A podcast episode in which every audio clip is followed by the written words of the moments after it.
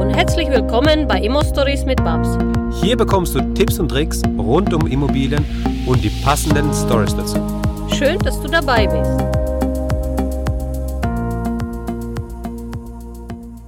Im letzten Teil habe ich dir bereits gesagt, dass es jetzt weitergeht mit dem zweiten Teil von einem Interview. Deswegen gehen wir gleich rein. Viel Spaß damit. Nimm uns doch aber bitte mit in eine Situation, wo du sagst, ähm, da bin ich echt gesprungen, da hatte ich echt Angst, da, da habe ich echt überlegen müssen, soll ich, soll ich nicht? Und dann habe ich es doch gemacht und bin dann durch diese Angst durchgegangen und das war auch der richtige Weg. Gibt es da irgendwas, was so in der letzten Zeit mal ähm, passiert ist? Ja, also zum Beispiel, wenn du eine ganz große Location anmietest. Also so, ein, so eine Dortmunder Westfalenhalle kostet unterm Strich nachher mal eine halbe Million. Du musst eine halbe Million und du musst frühzeitig das Geld auch ausgeben. Du kannst also nicht sagen, ich mache jetzt ein Event und dann kriege ich 30 Tage später die Rechnung. So funktioniert das nicht. Du musst ähm, 80 Prozent dessen, was du zahlst für Licht, äh, Bühne, äh, Technik, äh, das musst du alles vorher bezahlen und teilweise Monate vorher bezahlen.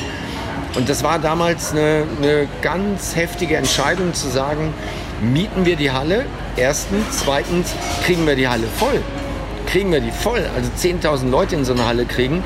Ähm, und es gibt keine Referenzwerte. Es gibt in Deutschland einen, der das schon mal geschafft hat, aber keinen zweiten.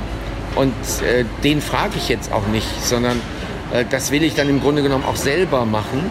Und wir haben dabei unglaublich viel gelernt. Also zum Beispiel, dass du viel, viel, viel mehr Tickets verkaufen musst, ähm, um die Halle zu füllen, als die eigentliche Hallenkapazität ist, weil nun mal viele Menschen kurzfristig entscheiden, dann doch was anderes zu machen an dem Wochenende. Und das ist, das ist unglaublich. Das sind Zahlen, wo du denkst, wow. Und das Schlimme ist, was passiert, wenn jetzt 1000 mehr kommen? Ja, stell dir vor, ähm, es kommen statt 10.000, es kommen 11.000 dann stehen 1000 draußen. Und das Spannende ist, die, die drin sind, die haben keinen kein Internetzugang. Das heißt, wer drin ist, kann nichts posten, aber die, die draußen stehen, werden sich natürlich, werden ihrem Unmut Luft machen und werden äh, Social Media zuspammen mit, äh, was ist der Dirk für ein Arschloch, dass er uns hier draußen warten lässt oder nicht reinlässt. So, also das war, das war wirklich so ein ganz großer Event das ist nochmal etwas, wo ich meine Komfortzone nochmal deutlich erweitert habe. Ähm, ich hab, warte, ich habe da noch eine Frage. Dirk, ich weiß von dir, du hast ein Guinness Buch der Rekorde irgendwo eingetragen. Erzähl mir, war das genau dieser Event mit der Westfalenhalle? Ja. ja, genau, das war das. Ähm, das, ja, da, wow. da, kam ein, da kam ein Mitarbeiter irgendwann zu mir und sagte, wie wäre es, wenn wir daraus einen Weltrekord machen? Ich sage, wie meinst du das? Ja, Guinness Buch der Rekorde, ähm, so, und dann hat er da angefragt. Du musst dann in London anfragen bei dem Hauptoffice und dann haben die sich das angeguckt und haben gesagt, ja, das können wir machen. Und auch das kostet mehrere 10.000 Euro, weil du brauchst ähm, ähm, eine offizielle Schiedsrichterin vom Guinness Buch der Rekorde und du brauchst zwei Wirtschaftsprüfer respektive Notare, die dabei sind und die wirklich überprüfen, ob das so stimmt. Und wir brauchten 250 Helfer, die genau in diesen anderthalb Stunden, wo gemessen wurde, die 250 Leute mussten dann verteilt in der Halle sein. Jeder durfte eine bestimmte Anzahl von Leuten haben, die erzählt. Und dann mussten sie die Zahlen abgeben, mussten das alles unterschreiben und die Wirtschaftsprüfer mussten das bestätigen.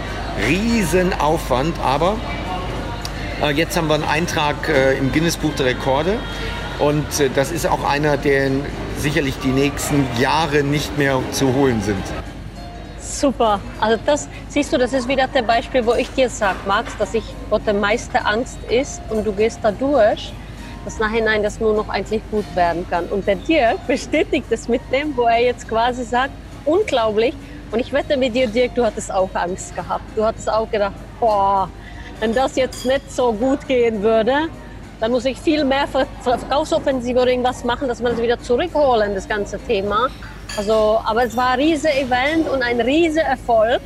Ich freue mich. Also ich finde das immer wieder eine riesige Herausforderung, was du da an den Tag legst. Unglaublich, oder Max? Ja, Wahnsinn, Wahnsinn. Und da, da muss man ja noch wissen, Dirk, war das nicht so, dass du eigentlich ursprünglich 2020 geplant hast, diese Halle zu füllen und dann hast du das zwei Jahre vorverlegt? Überleg dir mal, zwei Jahre früher sein Ziel erreicht. Ja, ich meine, er braucht auch Herausforderungen, so wie ich, ja. Ich mache dann die Challenge in drei Monate Millionen und Dirk macht dann wahrscheinlich, was ist noch größer als die Westfalenhalle? München? Olympiahalle? Ist es größer? Nein, das, ja. das nächste ist Stadion. Das nächste ist wirklich ein, ein, Fußballstadion zu füllen. Und da gibt es auch nur vier, die in Frage kommen in Deutschland. Das sind nämlich mhm. vier, wo man die Dächer schließen kann. Ähm, also das nächste ist definitiv Stadion. Das, das steht schon fest, dass wir das machen werden. Es gab nur bisher kein Datum. Und jetzt kann es sein, es gibt einen glücklichen Umstand. Es kann sein, dass also wir das wir sehr früh machen. Wir kommen mit der gesamten Akademie rein. Sehr geil, freue ich mich. Freue ich mich, das ist super. Also ganzer Spinnerclub ist ein Pflichtevent, sofern wir wissen, wann das Thema ist. Ähm, Im Moment sind wir 120 Leute in der Akademie wachsen. Super. Mein Ziel wäre, dass 10.000 Leute als Mitglieder. Das ist das absolute Cool. Ziel. Ich hoffe, wir schaffen das. Und ähm, ja, also, sonst rentiert es sich nicht zu machen, oder? Ich, meine, ich finde es schon geil. 10.000 Mitglieder, eigene Akademie, ist doch eine geile Nummer. Wow, also klingt super. Ähm, lass, lass uns mal, ja, la, lass uns mal jetzt, jetzt hast du gesagt, diese, diese Vertriebsoffensive, die Weltmeisteroffensive mit diesen ganzen ähm, Prozedere, die man, dass man machen muss. Man muss Geld vorschrecken, man muss so viel machen. Es waren sicherlich auch Sachen, die du nicht von vornherein auf dem Schirm hattest. Wie gehst du mit solchen Stolpersteinen um? Wenn du jetzt auf deinem Weg bist, du, du, du läufst diesen Weg und auf einmal kommen die Stolpersteine. Wie gehst du mit diesen ähm, Stolpersteinen um? Was ist da so deine, deine Taktik? Ähm, also der, der erste Punkt ist, frage die Menschen gerne, was ist das Gegenteil von Erfolg? Und die allermeisten, neun von zehn Antworten, das Gegenteil von Erfolg ist Misserfolg. Das ist aber nicht so. Misserfolg gehört zum Erfolg dazu. Ähm, du wirst nicht jede Immobilie, die du kaufst, wird anschließend eine mega Rendite-Immobilie oder du wirst sie zu einem Wahnsinnspreis wieder verkaufen. Du wirst auch einfach mit manchen Mietern Theater haben, du wirst Mietnomaden haben und, und, und, und, und. Du wirst, was weiß ich, Schimmel und Wasserschaden und äh, Ja, der ganze davon. Scheiß. Ja, so. Ja. Aber der entscheidende Punkt ist, das gehört dazu. Du musst für dich verinnerlichen, das Gegenteil von Erfolg ist nicht Misserfolg. Misserfolg gehört dazu, dass du Erfolg hast, sondern das Gegenteil von Erfolg ist nichts tun. So, da, wenn du das einmal verstanden hast, dann weißt du, dass immer wieder Dinge schiefgehen. Ähm, das sind im, in erster Linie sind das so Sachen wie ähm, dass du die falschen Mitarbeiter auswählst, ja, dass du Leuten vertraust oder dass du denen eine bestimmte Kompetenz zutraust, die sie nachher dann doch nicht liefern. Ähm, das, sind, das sind die stärksten Rückschläge, weil Mitarbeiter sind immer Multiplikatoren an der Stelle. Ähm, wie gehe ich damit um? Ich analysiere, was ist da schiefgelaufen. Das mache ich aber nicht sehr lange. Ähm, manchmal spreche ich da mit einer Führungskraft drüber und sage so, was haben wir denn jetzt hier falsch gemacht? Was ist denn da schiefgelaufen? Und dann kann das eine halbe Stunde Gespräch sein und dann kommen wir drauf oder wir kommen eben nicht drauf und dann ist aber auch ein Haken dran. Dann trage ich das in mein Erkenntnisjournal rein, was ich permanent führe, damit ich den Gedanken auch festhalte und nicht mehr vergesse und eben bei zukünftigen Personalentscheidungen darauf Bezug nehmen kann. Aber dann gucken wir wieder nach vorne. Also äh, die Gefahr ist, dass du zu lange deine Wunden leckst, dass du jetzt Tage, Wochen lang wie so ein angeschossenes äh, Wild rumläufst, sondern du musst wissen, alles klar, das ist schiefgelaufen. Einmal kurz hingucken, woran lag es, was können wir ändern, gibt es einen Fehler im Prozess, alles klar und weiter und weiter. Also was auch sehr hilft ist, wenn du einen Tiefschlag hast, dass du dich hinsetzt und nochmal deine Ziele aufschreibst. Und dass dir selber nochmal bewusst wirst, warum machst du das alles? Und diese Ziele aufschreiben, fokussieren dich direkt wieder auf das, was du willst und nicht auf das, was du nicht willst. Ja, ich kann, ich kann das vielleicht an dieser Stelle bestätigen. Ich kann aber auch bestätigen, ich hatte 2016 Todesfall in meinem Umfeld. Mich hat dieser Todesfall dermaßen aus dem Bahn geworfen und das hat wirklich ein Jahr gedauert, bis ich wieder fähig war, überhaupt was zu tun. Und kaum war ich wieder so ein bisschen in den Spur, wo ich wieder die Kreativität zurückfinde, weil du bist dann blockiert, wenn es dir schlecht geht, wenn du vieles nicht verstehst. Ähm, Und dann habe ich erfahren, okay, meine Mama ist sterbenskrank. Und dann ging es wieder los bei mir. Und das war dieses Jahr so, dass sie gestorben ist. Und es war das stärkste Jahr, wahrscheinlich der letzten zehn Jahre. Also ich habe nochmal 63 Einheiten, also Wohneinheiten eingekauft. Zwei Luxushäuser haben wir in die Holding genommen. Ich habe den Podcast, die Akademie, der Club, mein Buch ist fertig, kommt jetzt raus. Und ich habe da so viel äh, Power, also die zwei Jahre, wo ich quasi in Winterschlaf war oder in so Dornröschenschlaf oder wie auch immer, ich war unbeweglich. Ich war wie so ein paralysiert, so, wie wenn dich jemand so eine Spritze gegeben hätte, weil ich das nicht bearbeiten konnte. Und ich hatte auch niemand, ähm, der jetzt gesagt hat, komm, du musst jetzt neue Ziele setzen, weil ich würde das in dem Moment, wo es mir so ging, gar nicht, ich hätte es nicht geschafft, Dirk, echt nicht. Also ich weiß auch, dass es anders funktionieren kann, auch bei den Erfolgreichen. War das bei dir jeweils so? Dass du so eine Periode oder Phase hattest, wo du gesagt hast, boah, jetzt wird es schwierig, ja. Gerade wenn man so an der Öffentlichkeit steht ähm, und es passiert einem vielleicht auch in Unterbewusstsein, dass man vielleicht diese Trauer hat, so wie ich, ähm, wo man dann zwei Personen innerhalb von kürzester Zeit verliert und trotzdem irgendwo da fröhlich durch die Gegend laufen muss. Ich bin dann heulend zu den Anwälten, ich bin heulend zur Bank, ich war die Heulkönigin. Und zwar wie zwei Jahre lang zum Meeting heulend in die Firma reinmarschiert und ähm, die müssten alle denken, also die ist echt die ist durch, die Babs, ja. Aber mir ging es ja wirklich eine lange Zeit nicht so gut und ich wusste damit nicht so wirklich umgehen. Wie ist es bei dir? Hattest du auch so einen Hänger, wo du dann sagst, mh, hm, also so in der Form, wie du das beschrieben hast, nicht. Aber es gab, ähm, äh, hm. es gab, es gab mal eine Phase, wo ich, äh, wo ich Liebeskummer hatte.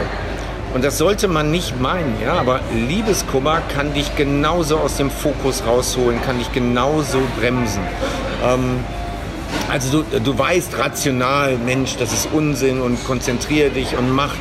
Aber emotional bist du komplett aus der Spur raus.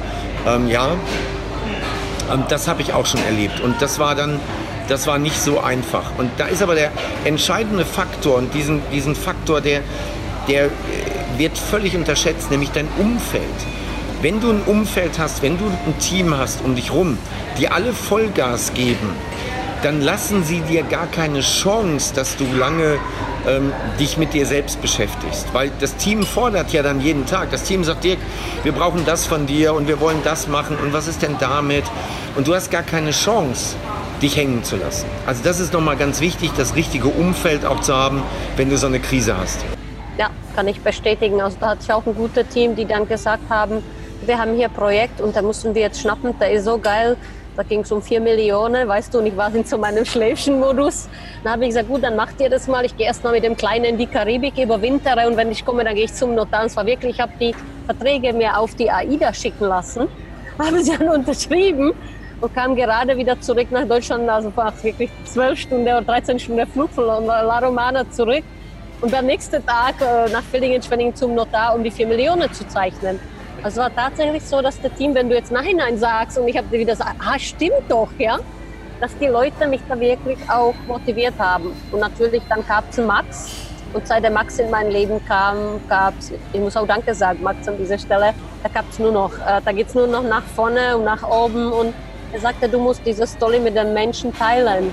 Das wird nicht nur äh, für die Menschen interessant, es wird richtig abgehen, weil du bist wahrscheinlich die einzige Frau, die wirklich mit einem kleinen Kind so einen riesen Bestand im Multimillionenbereich aufgebaut hat und du bist noch relativ jung. Wir müssen das rausbringen.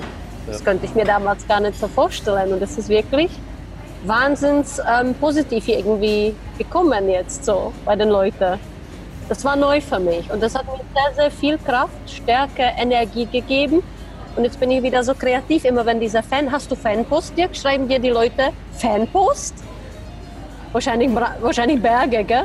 Und ich fand diese Fanpost, das gibt mir immer wieder so ein Aufwind. Und ich sitze da, lese es, solche Fanpost-Briefe und sage, Max, hast du das gelesen? Ich, ich habe Fanpost. Und dann ist das Geschäftsleben des Unternehmerin und der Erfolg überhaupt nicht wichtig. Das sind die Menschen da vorne auf der anderen Seite so wichtig für mich, weil die geben mir so viel zurück das fand ich natürlich toll. Das war ein, ein, ein tolles Erlebnis, äh, letzte sechs Monate für mich. Ich habe dich übrigens kennengelernt darüber, dass mir, ich weiß gar nicht mehr, wer es war, ein Freund hat mir gesagt, hier, hör dir mal diesen Podcast an. Diese Babs ist eine total taffe, geiles Mindset, hör dir das mal an. Und dann war ich ich glaube, das war September, Oktober, war ich in Madrid. Ich glaube Oktober. Und ich hatte in Madrid einen Termin und der Termin wurde abgesagt. Jetzt war ich aber in Madrid und hatte den ganzen Tag Zeit und bin dann bei schönstem Wetter durch die Stadt gelaufen und hatte meine Kopfhörer in den Ohren und habe dann, ich glaube, vier Stunden lang deine Podcast-Folgen gehört. Also du warst mit mir wirklich vier Stunden lang durch Madrid unterwegs. Und das fand ich, das fand ich total super. Ja, ich hab, so habe ich dich kennengelernt. Ja. Wow. Leute. sehr, sehr, sehr toll, ey. Sowas zu hören, der Wahnsinn. Ähm, jetzt, habt, jetzt habt ihr beide, oder Babs hat auch davon erzählt, ja, sie ist alleineziehende Mama, sie hat einen kleinen Sohnemann. Wir wissen auch, dass Dirk auch Kinder hat. Ähm, wissen, wir haben auch sehr viele im Spinnerclub und das finde ich auch wirklich faszinierend. Wir haben Leute bei uns im Spinnerclub, die sind oftmals Frauen, die in ihrer ähm, Elternzeit sind, die, die diese, diese Auszeit von dem Berufsleben, wo sie eben mit den Kindern dazu nutzen, um sich den Immobilienbestand aufzubauen, das Wissen aufzubauen, die Kontakte aufzubauen und so weiter, dass sie sagen, wenn ich dann fertig bin mit der Elternzeit, muss ich vielleicht gar nicht mehr arbeiten gehen. Ja? Jetzt ja. Ähm, und wir haben ganz, ganz viele davon. Das finde ich so faszinierend, teilweise mit zwei oder drei Kindern in dem Club. Das ist so geil. Ja. Und da bin ich stolz drauf übrigens. Sehr, sehr, sehr stolz. Ja, und das ist auch sehr, sehr cool. Und ähm, deswegen, die Kinder sind ja unsere Zukunft. Und ähm, hast du vielleicht einen Tipp äh, für das richtige Mindset bei Kindern, wie man das richtig entfacht oder wie, wie man da richtig umgehen kann? Hast du vielleicht da irgend so ein, äh, irgend so ein Tüpfelchen, wo du, wo, du, wo du mitgeben kannst? Ähm, also der, der erste Punkt ist, äh, wir als Eltern, wir sind immer Vorbilder. Wir leben vor. Im Schlussendlich ähm, orientieren sich die Kinder nicht an dem, was wir sagen, sondern an dem, was wir tun. Also du musst es als allererstes mal selber vorleben. So, dann ist aus meiner Sicht der zweite Punkt, du musst mit deinen Kindern auch über das reden, was in der Schule erzählt wird. Ähm, Lehrer sind ganz wichtig, Lehrer haben eine ganz besondere Funktion. Aber Lehrer haben natürlich auch ein bestimmtes Mindset. Und wenn wir über das Thema Geld sprechen, Erfolg sprechen, Unternehmertum, ähm, dann haben Lehrer an der Stelle die allermeisten wirklich nichts zu bieten. Das ist nicht böse gemeint, weil die Lehrer wissen nicht wirklich, wie die Wirtschaft funktioniert. Und ähm, ich erlebe Kommentare zum Thema Vertrieb, Verkauf, von Lehrern, wo ich denke, wie unterirdisch ist das? Deswegen ist es wichtig, einfach mit den Kindern viel zu reden und das zu relativieren. Das, was sie in der Schule als Gehirnwäsche auch mitbekommen, als prägende Glaubenssätze, dass ich die als, als äh, Eltern immer wieder hinterfrage und gucke, ist das das Richtige? Dann das Thema Umfeld. Wo bist du mit deinen Kindern unterwegs und mit welchen anderen Kindern spielen die? Und ähm, mit wem ziehen die um die Häuser? Ähm, äh, zum Beispiel gibt es in den USA eine Konferenz, die ist immer im Sommer. Und äh, da, da, das ist so eine Speaker-Konferenz. Und da gibt es parallel ein Programm für Kids. Das geht los, glaube ich, ab zehn Jahren. Und das ist natürlich mega, wenn du dort zur Konferenz fährst. Du gehst morgens in dein erstes Seminar rein und dein Sohn, deine Tochter geht dann eben zu diesem ähm, Begleitprogramm. So, das läuft alles auf Englisch. Du machst dort sehr, sehr geile neue Kontakte. Und sowas musst du deinen Kindern auch bieten an der Stelle, dass du wirklich guckst, wo treffen sie extrem gute Leute. Zum Beispiel auch eine internationale Schule. Also wenn meine Kinder gehen jetzt nicht auf eine internationale Schule, weil es einfach logistisch keinen Sinn gemacht hätte, aber ich würde, ähm, wenn die Möglichkeit besteht, meine Kinder immer auf eine internationale Schule schicken, damit sie direkt schon mal eine zweite Sprache haben, die sie richtig gut beherrschen und direkt mit anderen Kulturen in Kontakt kommen. So, und dann noch vielleicht ein sehr pragmatisches, ähm, was, was die meisten nicht haben, ist ein gesundes Selbstbewusstsein. Ähm, wo soll das auch herkommen? Weil sie ja immer wieder kritisiert werden. Sie werden in der Schule kritisiert, im Freundeskreis, zu Hause. Und das Selbstbewusstsein ist aber nachher wirklich das Entscheidende, dann zu sagen, oh, ich kaufe Immobilien oder ich bewerbe mich auf einen Job oder äh, ich mache dieses oder jenes. Und wie baust du ein Selbstbewusstsein bei Kindern auf? Und das geht auch schon los, so, das kannst du schon machen, mit acht, neun Jahren kannst du da schon anfangen, nämlich ein Erfolgsjournal, dass die ihr eigenes Journal haben und dass sie jeden Abend drei bis fünf Dinge eintragen, auf die sie stolz sind. So, und ähm, das musst du als Eltern auch wirklich fördern und fordern, dass sie das machen. Und dann wirst du sehen, das dauert nur ein paar Wochen, wie sich dein Kind verändert, wie dein Kind immer selbstbewusster wird. Und immer wenn dein Kind Selbstzweifel hat, weil eine schwierige Klassenarbeit ansteht, weil ein Sportwettkampf ansteht oder äh, die Freunde waren nicht freundlich zu ihm, dann sagst du, jetzt liest dir dein Erfolgsjournal durch und setz dich in die Ecke, setz dich eine halbe Stunde hin und lies mal 20 Seiten in deinem Buch. Was hast du die letzten Wochen, Monate da reingeschrieben? Und dann kommst du nochmal wieder und dann reden wir drüber. So, und dann merkst du, wie sich im Kopf etwas verändert.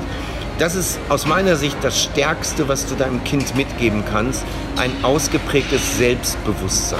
Sich selbst bewusst sein. Sehr, sehr cool. Auf jeden Fall. Also da kann man sehr, sehr viel mitnehmen und den Kindern gehört unsere Zukunft. Und ich weiß von der Babs, dass sie ihren kleinen Sohn mit zu dem Notar mitnimmt, mit zu dem Anwalt mitnimmt, mit zu dem Steuerberater mitnimmt. Zieht euch alle warm ja. an. In 10, 15 Jahren, dann, ist der Welt, ja. dann, dann sieht in Deutschland die Welt ganz anders aus. Ja. Also ich meine, er ist auch wirklich seit Kind auf einer internationalen Schule. Er hat Spanisch und Englisch als Hauptsprache. Seine Zusatzsprache ist Deutsch und Tschechisch. Und mein Freund ist Slowakisch, also Tschechoslowakisch. Also er spricht mit seinen sechs Jahren fließend alle Sprachen. Und wenn wir irgendwo in Gran Canaria andocken, dann fängt er von sich aus zu sagen, hola, ¿cómo estás? Und ich sitze da und denke, ähm, hallo? Oder wenn ich irgendwo mir in Englisch äh, nicht so, nicht so äh, sicher bin, dann sage ich, kannst du es mir gerade übersetzen? Kein Problem, Mama. Dann fängt er an zu sprechen. Ja? Und, und das ist so cool. Oder nächste Beispiel, was ich hatte, äh, ihm ist immer langweilig, weil ich schon meine Sprüche Spinner singe, Winner. Und ich gebe ihm so viel. Ich sage jeden Tag, dass ich stolz auf ihn bin. Sage jeden Tag, warum ich das tue. Und äh, dann haben wir lernen, sagt der Ruka ist immer so unruhig. Sag ich, er ist unruhig, weil sie fordern ihm zu wenig. Sie sind doch, sie haben Pädagogik studiert, ich Ökonomie. Ja, das ist aber klar, wenn das Kind ein bisschen zipperlich ist und er ist schwierig und anders, dann müssen sie ihm Zusatzaufgabe geben. Also wenn andere Kinder schreiben. Er hat so eine, so eine wie heißt das in Deutsch, so, so eine Knete und er knetet die Buchstaben auf das große DIN A4 dazu.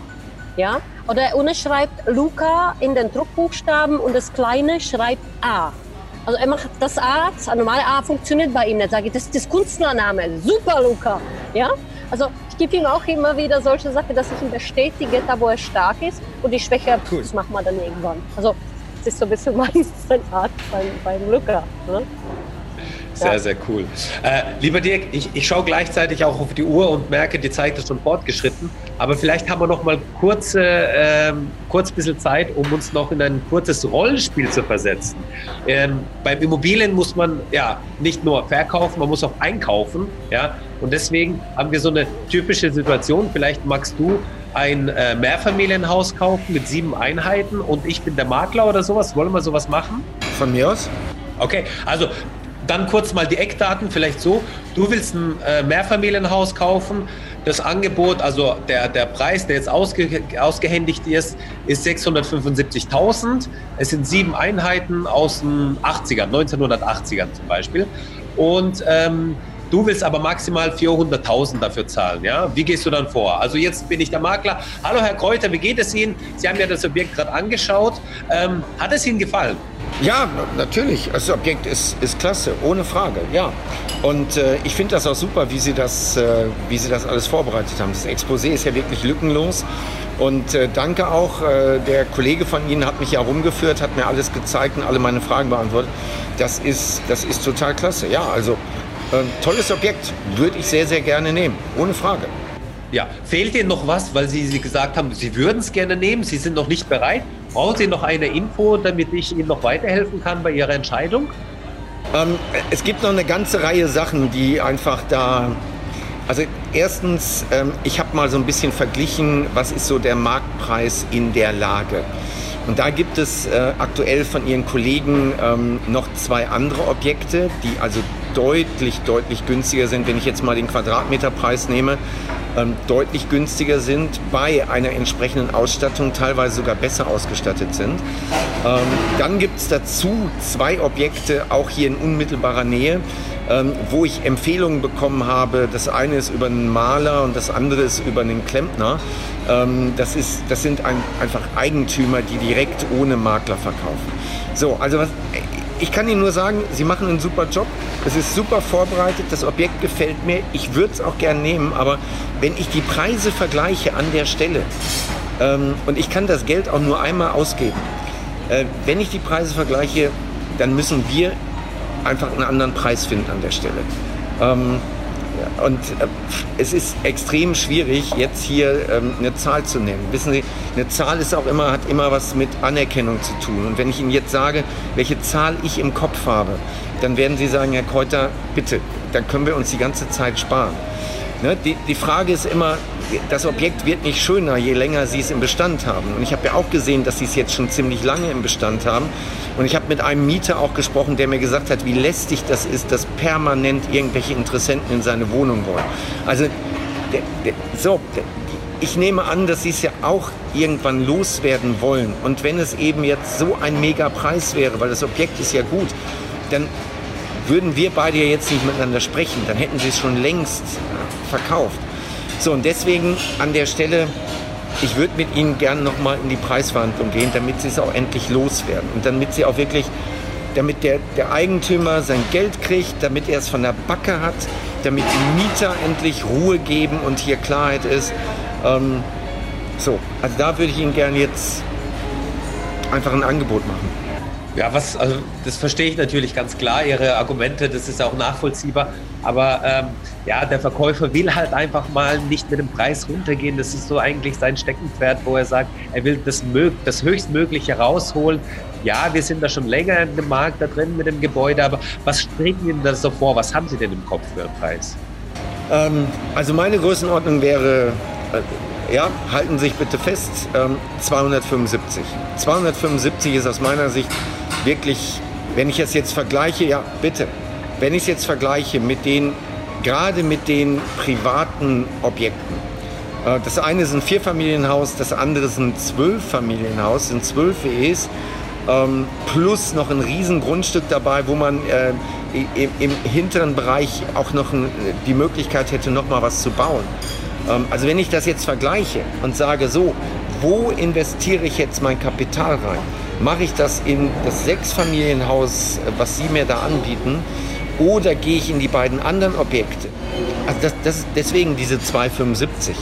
Also wir können auch noch hochgehen auf, ich sag mal 2,95, ja, aber äh, darüber ist schwierig, ist einfach der Vergleich. Aber Herr Kräuter, Sie müssen sich überlegen, also da haben Sie jetzt nicht übertrieben, was Sie gesagt haben, da, dass es unverschämt ist. Das ist natürlich schon ein Wort für 270.000 aufzurufen. Äh, 685 waren ja eigentlich so, ja gut, wir wären bereit, da schon ein bisschen entgegenzukommen, aber so viel, also das ist nicht drin, das können wir natürlich nicht machen. Also das also beim besten Willen, 300, unter 300.000, das ist unmöglich sowas. Ja, also deswegen, äh, Sie haben auch noch andere Sachen zu tun und äh, ich habe halt die, die, diese anderen Objekte, sowohl von Ihren Kollegen als auch eben diese beiden privaten Eigentümer. Ähm, ja, wenn Sie sagen, es, es, es, muss auf jeden Fall eine 3 vorne stehen, ähm, dann sagen Sie doch mal was, was, was mit einer 3 akzeptabel wäre vorne. Also drei vorne ist auch schon kritisch, ja. Also ich, ich hätte dann vielleicht noch gesagt, ja, also das, da, da, da ist dann wirklich das unterste Limit, ist dann, wären dann so 550 oder sowas. Also drei vorne, also 553, damit wir eine drei drin haben, aber vorne drei, das wird schwer. Ja, aber da, da, sind wir, da sind wir zu weit auseinander. Also da würde ich dann eher sagen, dann dann geben Sie als Makler nochmal alles ähm, und äh, zeigen noch, weiß ich nicht, noch 50 Interessenten äh, dieses Objekt. Ähm, oder wir machen es andersrum, wir beide machen einen Termin mit dem Eigentümer. Und natürlich will der Eigentümer den besten Preis. Natürlich sagt der Eigentümer nachher, das liegt an Ihnen, Sie als Makler, Sie machen das nicht richtig. Aber vielleicht lässt er sich von von einem dritten eher was sagen. Wie wäre es denn, wenn wir zu dritten Termin machen mit dem Eigentümer? Ich bringe auch gerne mal die Exposés mit von den anderen vier Objekten, von denen ich jetzt gesprochen habe und äh, leg die mal mit auf ja. den Tisch. Weil es geht ja auch darum, Sie bemühen sich jetzt seit Wochen, seit Monaten und ähm, irgendwann ist ja da auch mal eine Schmerzgrenze gegeben. Und deswegen wäre meine Idee, lassen uns doch einen Termin zu dritt machen. Ich bringe die Exposés mit. Dann bekommt der Eigentümer auch mal, ich sag mal, so eine Art Referenzrahmen, dass er sieht, äh, dass seine Forderungen eher unrealistisch sind, dass er einfach da die falschen Zeitungen liest, wo ihm irgendwas erzählt wird, was, was nicht realistisch ist. Und wenn Sie den schon mal ein bisschen vorbereiten könnten, ähm, dann finden wir da auf jeden Fall auch eine Lösung. Ja, Herr Kräuter, das ist ja eine gute Idee. Und unter uns gesagt, also ich finde den Preis ja auch schon ein bisschen übertrieben, aber wenn wir das zusammen machen könnten äh, und Sie mir viel Arbeit äh, wegnehmen würden, dann habe ich ja nicht die ganzen Besichtigungen und sowas. Ähm, das können wir doch machen, dann können wir noch nächste Woche einen Termin vereinbaren, oder? Ja, das können wir machen. Und vielleicht, um, um Sie noch ein bisschen zu motivieren, ähm, ich kann nur ein Objekt kaufen. Wenn das mit dem Objekt jetzt funktioniert, würde ich Ihnen als Makler natürlich den Kontakt machen zu den beiden Privateigentümern und äh, da gerne auch für Sie ein Wort einlegen, dass ich mit Ihnen gute Erfahrungen gemacht habe, weil die beiden Objekte, das zwölf, äh, zwölf Familienhaus ist ein, ist ein tolles Objekt, aber wie gesagt, ich kann nur eins jetzt kaufen und ich würde gerne das nehmen, was Sie, was Sie mir da vorgeschlagen haben, wenn wir das mit dem Preis hinkriegen. Dann sage ich Ihnen, kann ich Ihnen jetzt schon ziemlich genau sagen, dann haben Sie zwei neue, sehr geile Objekte in der Vermittlung. Babs, übernehmen du. Ja, ich muss übernehmen. Also auf jeden Fall, das Thema wäre sehr, sehr gut gegangen. Sehe, Max hat das sehr, sehr gut gemacht. Ähm, ja, wir hören dich, Max, bei uns alles gut. Dirk, ähm, das war eine ganz, ganz tolle Stunde. Die schönste war die Liebeserklärung aus Madrid. Das fand ich natürlich toll. ich muss mal schauen, wie ich den ganzen Spinnerclub ähm, dazu bewege. Meins ist ausverkauft. Sind auch die VIP-Karte alles schon weg? Weißt du da was? Nein, nein, VIP geht immer. VIP wird nie ausverkauft sein. Ähm, aber meins, also dann müsst ihr jetzt aber wirklich ganz, ganz schnell ins Handeln kommen. Die normalen Tickets sind definitiv weg. Wenn dann VIP-Tickets oder ihr weicht eben auf eine andere Location. So, aber wenn ihr so viele seid, äh, dann, Ja, dann also macht, doch, macht doch einfach mehrere Termine. Dann nehmt doch irgendwie drei Termine raus und sagt mir Bescheid, dann lasse ich, mich auch für eu lasse ich mir für eure Gruppe was Spezielles einfallen. Alles klar, dann machen wir das so. Und in diesem Sinne äh, sage ich vielen, vielen Dank, dass du dir die Zeit genommen hast. Das war toll. Und du weißt ja, nur Spinner sind Gewinner. ähm, und wir verabschieden uns, sagen vielen herzlichen Dank nochmal und ganz tolle liebe Grüße nach Dubai, Dirk. Danke dir. Gell? Dankeschön, Max, Babs, vielen Dank. Ciao. Danke, dass du uns zugehört hast. Wenn du eine Frage hast, dann schreib diese gerne mit einer Bewertung bei iTunes. Diese werden wir dann auch vorlesen. Wir danken dir und hören uns dann beim nächsten Mal.